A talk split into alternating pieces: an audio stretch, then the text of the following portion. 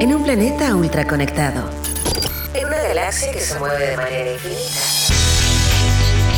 La creatividad es la inteligencia divirtiéndose. Porque nada se compara con una buena idea y sabemos que hay vida más allá de los emprendimientos. Junto a Leo Meyer y Caro Rossi, ajustamos nuestro cinturón gravitacional para entrar en la atmósfera de Innova Rock. Innova Rock. Innova Rock. Inspira, visibiliza y conecta.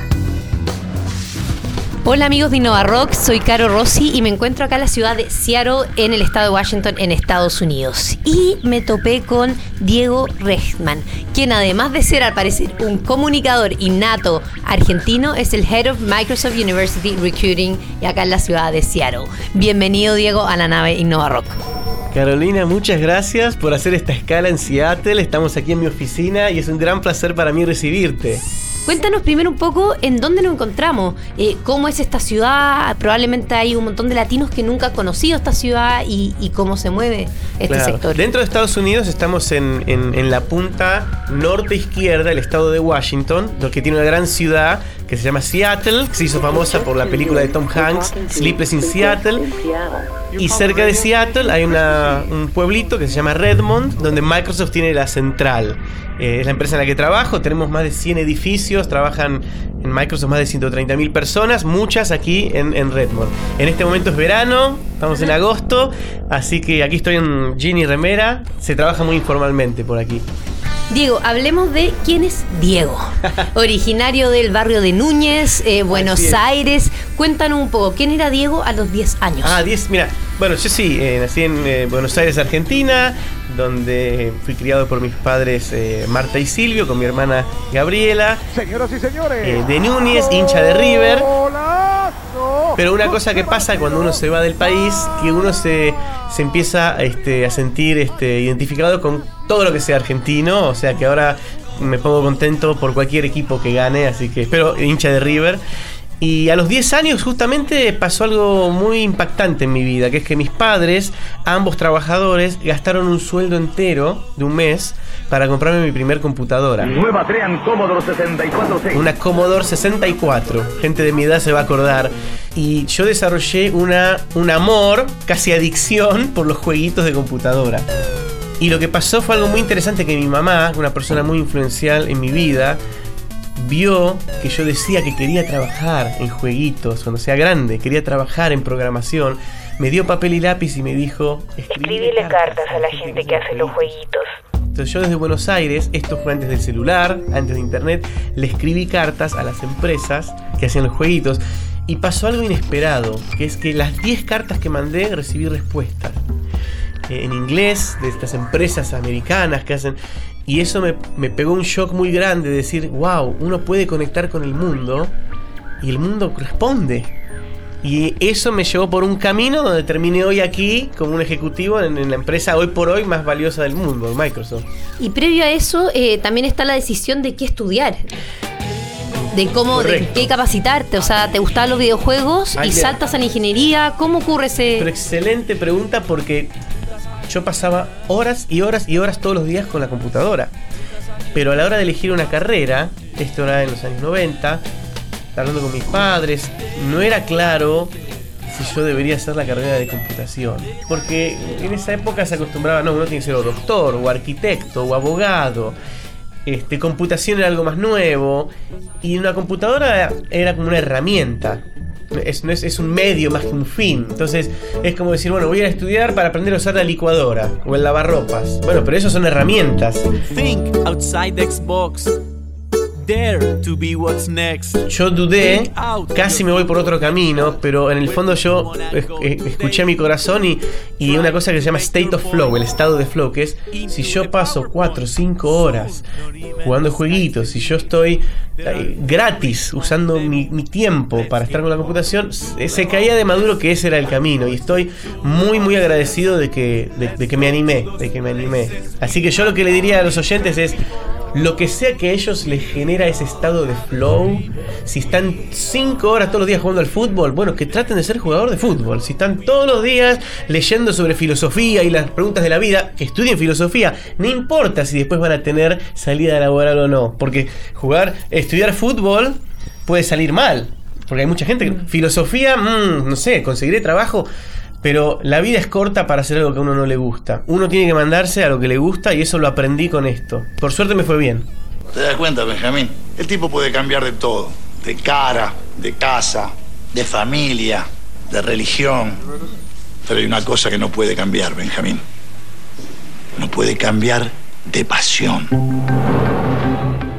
Post universidad te entras a hacer una práctica profesional no a Microsoft, sino que a otra empresa de tecnología.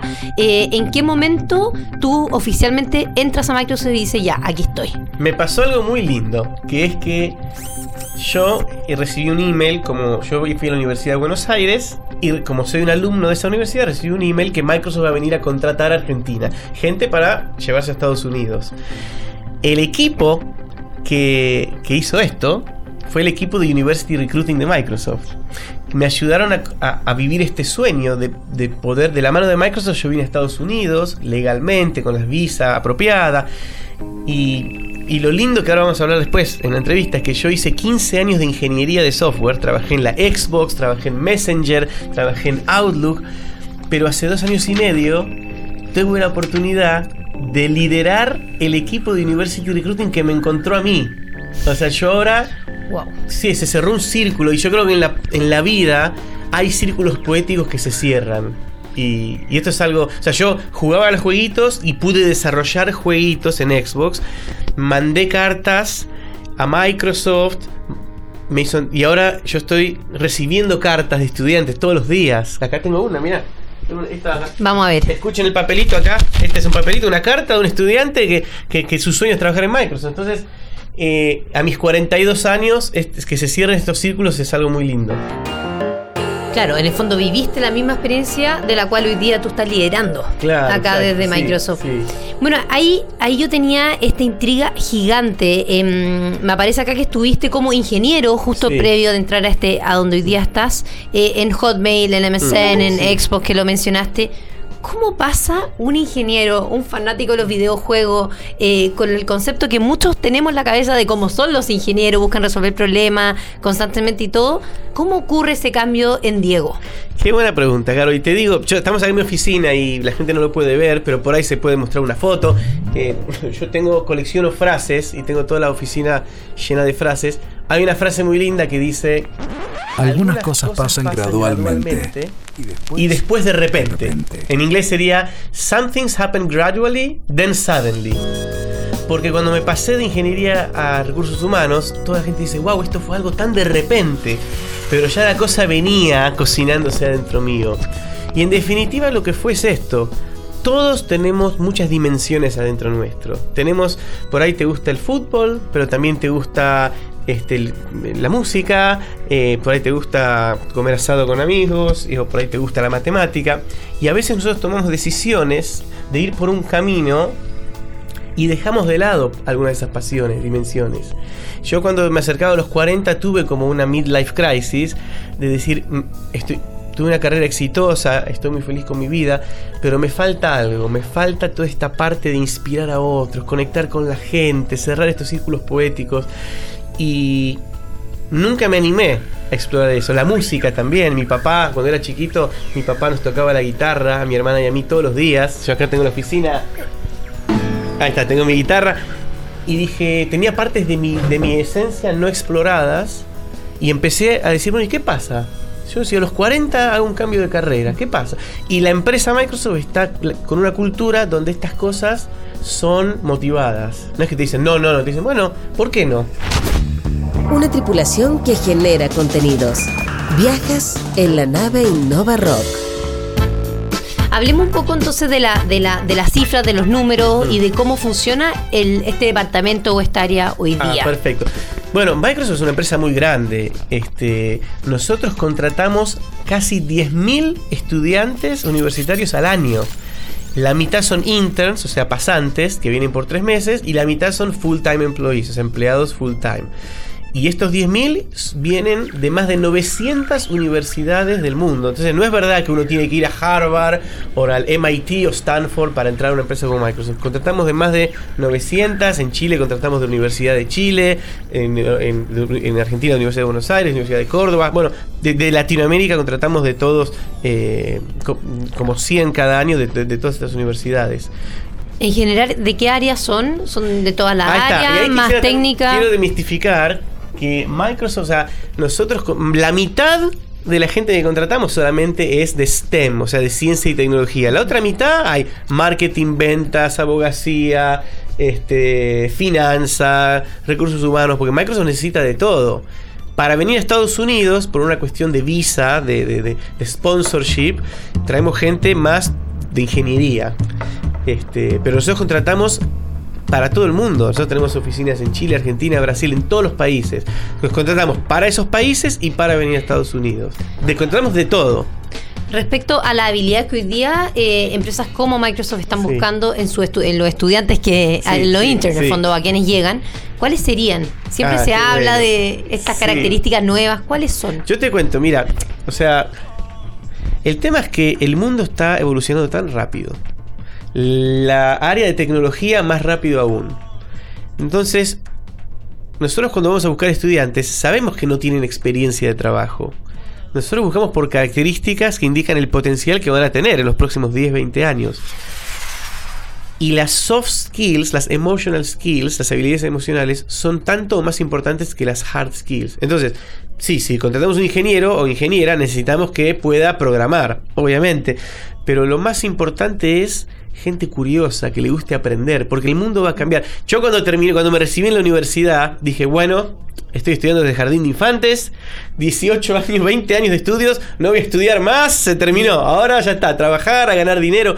Y estaba tan equivocado porque yo ahora estoy aprendiendo más que nunca. Entonces, gente que le guste aprender, gente que le guste eh, construir con otros, porque una cosa que también quiero decir es que empresas como Microsoft crean productos muy grandes. Windows, Office, Azure, Xbox.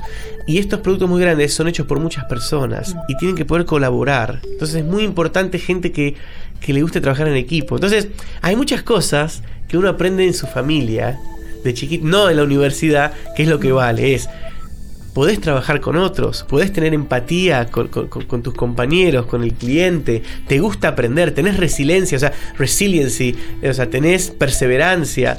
Estas cosas importan mucho y después, obviamente, tu área específica. Si sos ingeniero, o sea, podés programar. Si sos de marketing, bueno, tenés un título de marketing y sabés las estrategias de marketing. Pero es todo un paquete. ¿Tiene sentido? Perfecto, sí, obvio. Sobre todo potenciar todo el tema de las habilidades blandas, estos soft skills que hoy día se están dando. Y respecto a ciertos tips que podrían ah, dar a quienes que les gustaría entrar, sueñan con estar acá. Lo primero que voy a decir es que apliquen, que apliquen, porque yo veo mucha gente, inclusive en Latinoamérica, que sienten que Microsoft es algo out of reach, algo tan lejano, mm. y no aplican. Entonces, si uno no golpea la puerta, la puerta no va a abrir. Tiene que aplicar que apliquen a Microsoft y que apliquen a otras muchas empresas.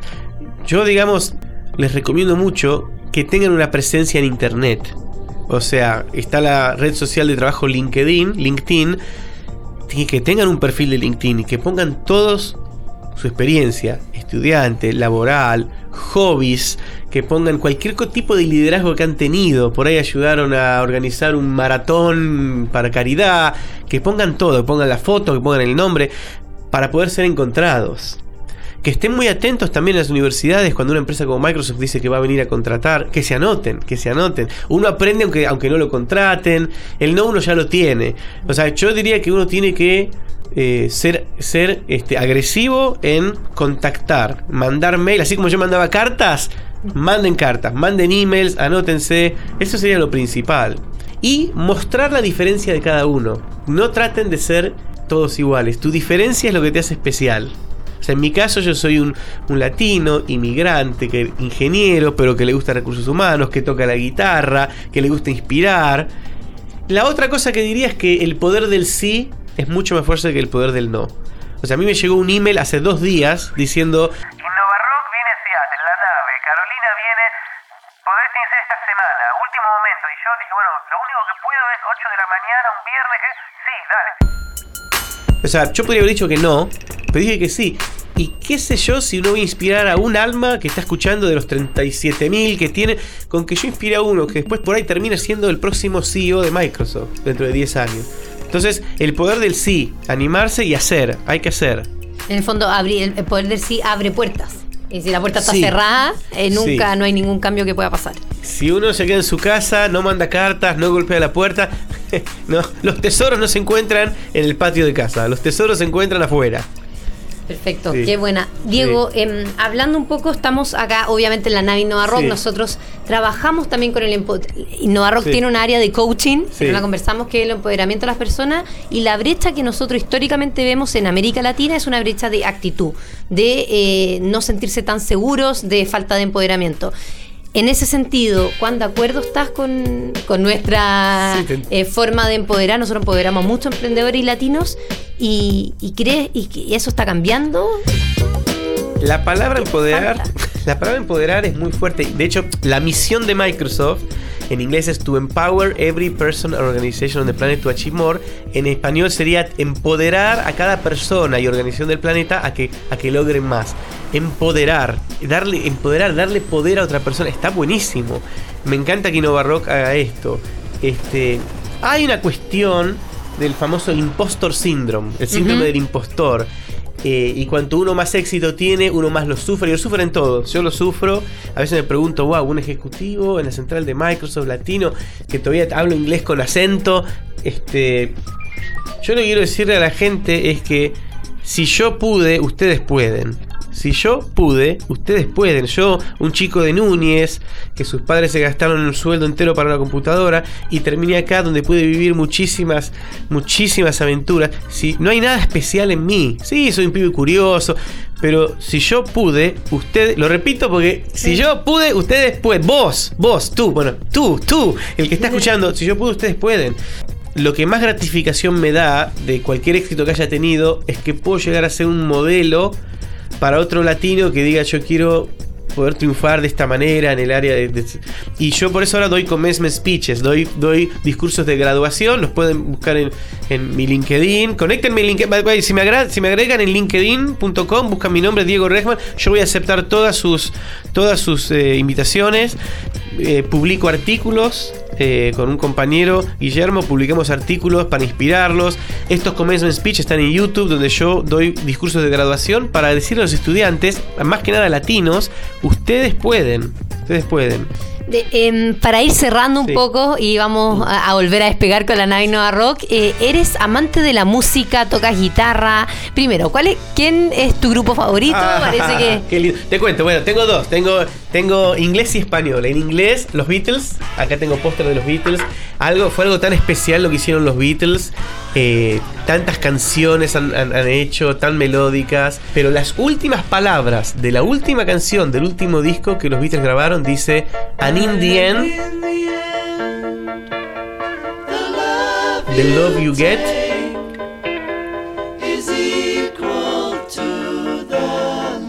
is equal to the love you make. Y al final de todo, el amor que recibís es igual al amor que das. Me emociono diciéndolo.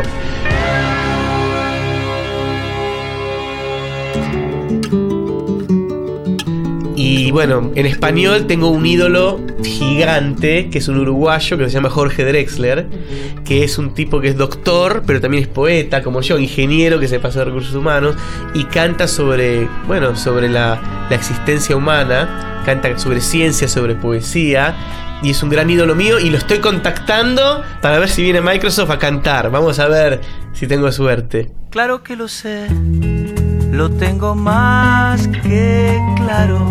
Yo de chiquito mi, mi, papá, mi papá tocaba la guitarra en casa y yo por 15 años en Microsoft no toqué la guitarra y no canté. Porque no, no sentía que era algo que correspondía en una empresa americana. Y hace dos, tres años, inspirado por el CEO de la compañía, que, que- es de India, Satya Nadella, y él dice, bring your whole self to work, trae, trae todo tu ser. a Ma- a Ma- no lo dejes en la puerta, cuando entras a las 9 de la mañana, no dejes parte de quien sos en la puerta. Empecé a tocar la guitarra, que la tengo aquí, en los pasillos, y la gente se empezó a emocionar mucho y me cambió la vida. Ahora, con mi compañero Guillermo, hacemos canciones sobre Microsoft y sobre tecnología y están en Spotify. Si buscan en Spotify mi nombre, Diego Rechman, y te doy permiso si querés usarlas en el podcast. Así lo haremos. Así Así, lo haremos. eh, así que ahora soy un inmigrante ingeniero que trabaja en recursos humanos, que canta y, y quiere pay it forward para inspirar a otros. Let's give hope to the hopeless and voice to the voiceless. Let's go to those places we have only dreamt before. Diego we Rechman, muchas gracias por acompañarnos en la nave de Innova Rock. Nuevamente, Diego Rechman, Head of Microsoft University Recruiting desde eh, Seattle, Estados Unidos, pero también argentino, real de corazón. Muchas gracias por acompañarnos. A ti, Carolina, y a Innova Rock, que sigan haciendo un excelente trabajo. Los voy a escuchar todas las semanas. La creatividad es la inteligencia divirtiéndose. En un planeta ultra conectado. En una galaxia que se mueve de manera infinita, nada se compara con una buena idea. Porque sabemos que hay vida más allá de los emprendimientos. Esto fue Innova Rock. Junto a Leo Meyer y Caro Rossi. El programa que inspira, visibiliza y conecta. Mira, mira, mira, mira qué manera de pegarle a la pelota. Miralo al arquero. Dijo, ¿qué pasó? Esto pasó, mi viejo.